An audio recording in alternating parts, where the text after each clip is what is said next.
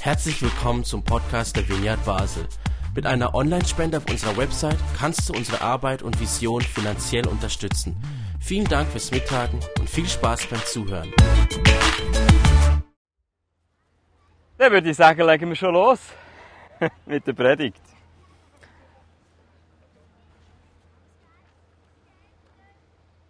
Vor zwei Wochen bin ich hier gestanden und habe schon so ein Vergleich, ein Bild dafür gebracht, was, was so unsere Glaubenserfahrung ist. Also ich nehme jetzt mal an, dass es vielen so geht.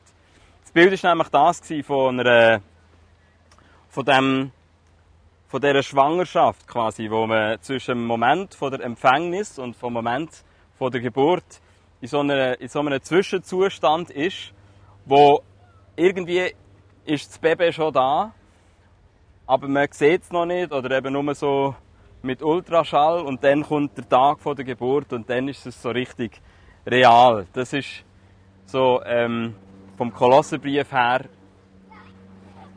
das gewesen, was ich gefunden habe. Das ist für mich eine sehr hilfreiche Art, mein Glauben zu verstehen, meine Erfahrung vom Glauben in so einer Spannung drin, wo eben gewisse Sachen schon sichtbar sind und andere noch nicht. Und ich kann an das heute anknüpfen. Und ihr werdet es äh, gleich merken, ich werde, habe heute auch wieder ein Bild ähm, aus einer ganz anderen Kategorie. Es geht nicht um äh, äh, Kinder, äh, Frauen, Schwangerschaftsbuch oder weiss nicht was, sondern äh, ist äh, mehr technischer Art. Äh, vielleicht spricht es heute Männer mehr an, ich weiß es nicht. ähm, und um euch an das Bild herzuführen, habe ich gedacht, ich nehme euch mal mit an den Ort, wo meine Frau und ich noch wohnen, Heidelberg. Und ich weiß nicht, wer von euch ist schon in Heidelberg. Ja, es sind schon einige. Also da seid ihr wahrscheinlich in die Altstadt gegangen und habt gesehen, da als Schweizer fällt einem das wahrscheinlich gar nicht so auf, aber im Vergleich mit anderen deutschen Städten ist Heidelberg eben recht eng, schweizerisch könnte man sagen, nicht so breit gebaut mit weiß nicht was für, für Straßen und so, sondern es ist so schnückelig. Und man geht so durch, durch, durch die Gassen von dieser Altstadt und dann hat es hohe Gebäude und das ist natürlich so, dass man, wenn man so durch enge Gässchen geht, kann man natürlich schnell auch die Orientierung verlieren. Und dann hat man halt so Touristen, die plötzlich den Blickkontakt zum Schloss verloren haben oder weiß nicht was. Und dann wird man gefragt, Entschuldigung, wo geht's und so. Und dann ist es so, ich muss meistens nur sagen, kommt gerade heute mit. Und dann gehen wir ein paar Schritte bis zur nächsten Ecke. Und dann hat man wieder freie Sicht aufs Schloss oder auf die Türme der alten Brücke oder was auch immer. Und jetzt äh, ist das natürlich nicht nur eine Sache, äh, die Touristen betrifft, auch wenn man als normaler Fußgänger durch die Stadt geht oder Velofahrer ist oder sogar Autofahrer. Das ist so eine gefährliche Mischung, weil wenn man eben so eine, durch, äh, nicht so den ähm, Rundumblick hat, dann kommt man vielleicht so mit dem Velo an der einen Ecke und dann kommt genau zum gleichen Zeitpunkt, äh, trifft ein anderer Velofahrer dort und dann macht's Crash. Und es gibt wirklich äh, immer wieder äh, Velofahrer, Auffahrunfälle und weiss nicht was, alles möglich, weil Unvorhergesehenes so um eine Ecke kommt. Und äh, das, ich habe selber mal in der Altstadt gewohnt und es war immer sehr amüsant gewesen, aus dem Fenster. Ich hatte direkt einen Blick auf so einen Fahrrad-Highway äh, äh, und, und da immer gesehen, wie plötzlich der Supergau war, irgendwie ein, ein Zulieferer, Lastwagen hat alles verstopft, niemand ist mehr durchgekommen, Velofahrer haben geflucht und so weiter. Das ist Heidelberg. Und ich habe noch zusätzlich die Erfahrung gemacht, äh, mit, mit äh, der Schwester von David, mit unserer Sarah, bin ich mit dem äh, Kinderwagen da oben durchgefahren. Und das ist ja auch so, dann ist man ein bisschen versetzt, weil man vorne noch den Kinderwagen hat. Wenn man um eine Ecke kommt, sieht man, hat man ja den Kinderwagen noch vorne dran und dann kann schon sein, dass jemand in, in die Kinderwagen reinfährt, wo du noch gar nicht hast können um eine Ecke schauen und so. Also, da muss man schon äh, aufpassen wie ein Heftlimacher. Und jetzt gibt es ja so verkehrstechnisch etwas, was man manchmal macht. und das habt ihr sicher auch schon gesehen, wenn so eine scharfe Kurve oder, oder eben so eine Ecke ist, dann kann man an der gegenüberliegenden Seite so einen Spiegel platzieren. Und dann, wenn ich um eine Ecke will, sehe ich schon von weitem im Spiegel, ah, da kommt ein Auto entgegen oder äh, die Mami mit ihrem Kinderwagen oder ein Velofahrer oder was auch immer. Und ich kann das entsprechend vorwegnehmen, auf wen ich da allenfalls könnte stoßen. Und es muss ja nicht nur eine Gefahr sein. Es kann ja auch schön sein, dass man, wenn man um eine Ecke äh, geht, plötzlich ganz unverhofft in einen guten Freund trifft oder sogar in allgegenwärtig Herr persönlich. Und somit wären wir bei solchen Eckensituationen im übertreiten Sinn. Denn man kann sich auch überlegen, wie ist das auf unserem Lebensweg? Gibt es dort auch so Ecksituationen? Gibt es da auch so, dass wir irgendwie noch gerade den Blick um eine Ecke nicht haben und denken, was kommt jetzt als nächstes? Vielleicht sind wir besorgt über das Weltgeschehen, über, über unsere Sicherheit, fragen uns vielleicht, werde ich genug zum Leben haben in meiner nächsten Etappe? Was kommt da um eine Ecke? Ich weiß es noch nicht. Werden Ungerechtigkeit und Gewalt, Leiden und Tod das letzte Wort haben? Oder sind das alles nur so temporäre Sachen und werden Freiheit und Frieden, das Leben, die Herrlichkeit die wirklichen Gewinner sein? Heb doch du mal deine Hand auf, wenn du sagst, ich habe mich schon mal so in einer Situation befunden, wo ich so gedacht habe, wenn ich nur mehr wüsste, was da noch alles um eine Ecke kommt. Wer kennt solche Situationen? Okay. Bin ich froh, dass ich nicht irgendetwas erzähle, wo niemand etwas damit anfangen kann. Und heute am Abend möchte ich dir sagen, dass du tatsächlich mehr kannst wissen, als du vielleicht für möglich haltest. Warum? Ganz einfach.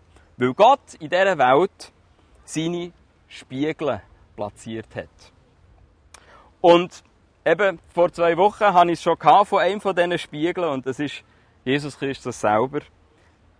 Durch ihn haben wir das sichtbare Bild vom unsichtbaren Gott. Durch ihn haben wir wie so ein Bild vom zukünftigen Plan, wo Gott für uns Menschen hat. Der wahre Mensch. Das neue Auferstehungsleben ist also wie so ein Blick um eine Ecke. Und jetzt gibt es noch einen Spiegel, und über den möchte ich heute reden, wo Gott dadurch sichtbar wird. Wo die Zukunft dadurch sichtbar wird. Und das ist der Heilige Geist. Und ich könnte jetzt dazu meine Story erzählen mit dem Heiligen Geist und wie ich das zum ersten Mal erlebt habe und seither immer wieder. Aber jetzt äh, ist es ja so, dass wir in der Sommerpause eher gesagt haben, machen wir es kurz und knackig.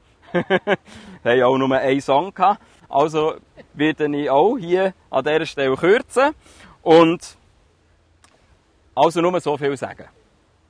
Seit ich der Heilige Geist erlebe, er gibt für mich das, was das Neue Testament davor hat und, und gerade auch besonders der Paulus davor hat. Es gibt für mich viel mehr Sinn. Und ich möchte dazu ein Beispiel geben, nämlich ein Zitat aus dem zweiten Brief an die Gemeinde in Korinth. Dort steht im Kapitel 3, in den Versen 17 bis 18, Der Herr aber ist der Geist. Wo aber der Geist des Herrn ist, da ist Freiheit. Wir alle aber schauen mit enthülltem Angesicht die Herrlichkeit des Herrn wie in einem Spiegel und werden so in sein eigenes Bild verwandelt, von Herrlichkeit zu Herrlichkeit durch den Geist des Herrn. Ich lese es gerade nochmal. Der Herr aber ist der Geist. Wo aber der Geist des Herrn ist, da ist Freiheit. Wir alle aber schauen mit enthülltem Angesicht die Herrlichkeit des Herrn wie in einem Spiegel und werden so in sein eigenes Bild verwandelt von Herrlichkeit zu Herrlichkeit durch den Geist des Herrn. Ja, der Heilige Geist ist also wirklich wie so ein Spiegel, wo wir individuell bekommen, damit wir den Himmel vorwegnehmen können, der um eine Ecke kommt. Und ich hätte nie, nie, nie gedacht, bis zu dem ersten Erlebnis, das ich mit dem Heiligen Geist hatte, dass Gott so nah kann sein, so präsent kann sein, so real kann sein. Es ist wie wenn so eine Verhüllung von meinen Augen wäre weggenommen worden und ich habe seither nie mehr daran zweifelt, dass Gott existiert. Allerdings habe ich weiterhin Zweifel gehabt, was mich betrifft. also gut, ich existiere, äh, so viel Sicherheit habe ich gehabt, aber für was existiere ich? Für was ist denn das jetzt mit die Erfahrung mit dem Heiligen Geist? Manifestationen, Demonstrationen von Gottes Kraft? Ist das irgendwie wie eine Berufung, so in eine exklusive Harry Potter Liga? Und dann kann ich irgendwie ähm, zaubern oder zumindest irgendwie alles wegbeten, was meine Gesundheit beeinträchtigt. Und ich habe es probiert und, und habe gemerkt, nein, es, das ist, das ist irgendwie nicht der Punkt gewesen. Natürlich habe ich Sachen erlebt und wir haben ja gerade auch äh, vor zwei Wochen hier gebetet und, und äh, Nackenschmerzen sind gegangen. Also das ist schon nicht nichts. Und doch habe ich gemerkt, äh, so ganz einfach, dass ich jetzt sagen kann, jetzt habe ich so eine Upgrade bekommen und jetzt bin ich irgendwie in einer anderen Klasse von Christ oder so. Das ist es irgendwie nicht. Es ist aber interessant gewesen, was zum Beispiel ein Nachbar gesagt hat, wo ich als Kind schon hatte und wo der Kontakt auch ist erhalten geblieben, er ähm, noch viel über die Gimmi-Zeit raus. Und und es war interessant, was der gesagt hat. Ich habe mich übrigens hier in Basel mit ihm mal getroffen, ein Bier gehabt. Und der hat mir eine Rückmeldung gegeben und, und Folgendes festgestellt. Er hat gesagt, Till, du lässt mir besser zu. Und so wie er das mir so zurückgemeldet hat, habe ich gemerkt, dass das, das ist kein Einzelfall war, sondern es hat immer wieder Leute gegeben, die gefragt haben, was ist eigentlich passiert? Ich habe eine positive Veränderung bei dir erlebt. Und auf einmal habe ich gemerkt, die Leute denken über mich nicht einfach nur, ja, ja, der Till ist halt irgendwie so ein lustiger Eigenbrötler, weil ich, bin immer ein guter Unterhaltungsfaktor in meiner Schulklasse. Das war nicht das Problem. Also von dem her bin ich, glaube schon geschätzt eben als der Klassenlohn halt. Aber es ist etwas Neues passiert, als ich hier auf Basel bekomme. Und das ist eben äh, nach den Erfahrungen, die ich im, im, im Glauben bei Täufer äh, irgendwie, wo ich tiefere Glaubenserfahrungen habe gemacht habe, den Heiligen Geist erlebt habe. Das war sehr eine intensive Zeit. Gewesen. Ich komme dann hier auf Basel und, und merke, plötzlich bin ich nicht nur der, der, der äh, spassige Cape, sondern Leute haben mir zugetraut, dass ich auch ein guter Freund sein kann. Und das war etwas Neues bei mir. Du sagst jetzt natürlich vielleicht, also Freundschaft, da bin ich gut drin.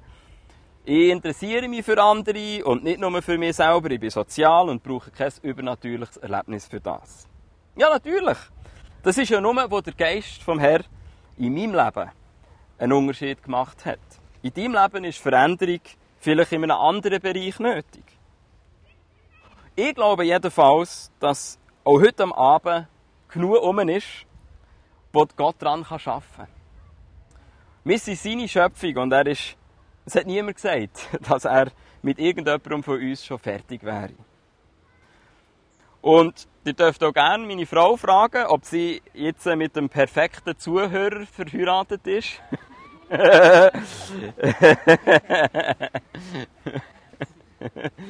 ich sage dir Alben. Und jetzt stell dir vor, früher wäre es noch viel schlimmer gewesen. also, nicht, äh, es.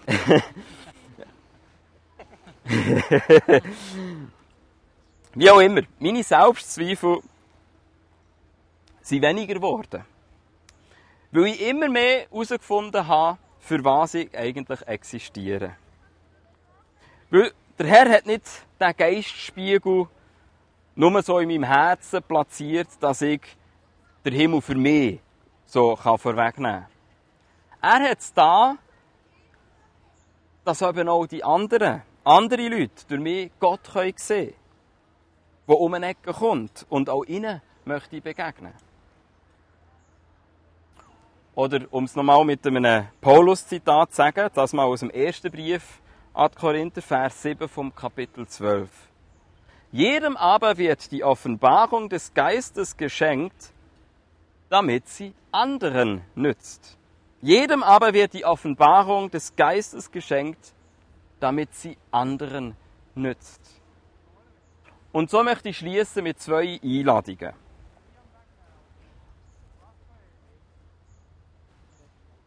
Der zweite Teil von dem Zitat ist, damit sie anderen nützt. Und vielleicht tönt das wie die Herzensschrei heute Abend. Vielleicht könntest du dich mit dem Gebet identifizieren, wo vielleicht ungefähr so tönt: Heiliger Geist, verändere du mich. Wo auch immer es nötig ist. Ich möchte einen positiven Unterschied im Leben von anderen machen. Bitte lass du deine Freiheit, die um eine Ecke kommt, durch mich Bitte lass du sie, deine Freiheit, die um eine kommt, durch mich vorwegnehmen. Das wäre so die eine Art, wie du vielleicht könntest auf die Predigt reagieren, mit so einer Art von Gebet.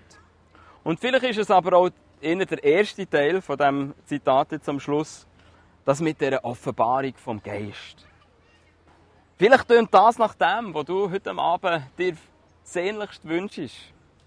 Und dein Gebet könnte so tönen. Herr, nimm du die Verhüllung zwischen meinen Augen und deiner Gegenwart weg. Ich habe die Theorie gehört, aber ich wünsche mir eine praktische Erfahrung. Bitte lass mich deine Herrlichkeit sehen, wenn es stimmt, dass du wirklich nicht weiter entfernt bist, als nur gerade so um eine Ecke. Machen vielleicht eine kurze Gedenkpause, ob eines von diesen zwei Arten von Gebet das ist, wo, wo so in deinem Herzen ähm, merkst, da, da, da, da kommt so von dir her äh, ein, ein Anklingen. Und ich möchte, so wie wir es schon letztes Mal gemacht haben, einfach in einer ganz einfachen Art, wie wir es hier sind, nicht auf eine komische Art, sondern eben natürlich, übernatürlich, der Heilige Geist einladen,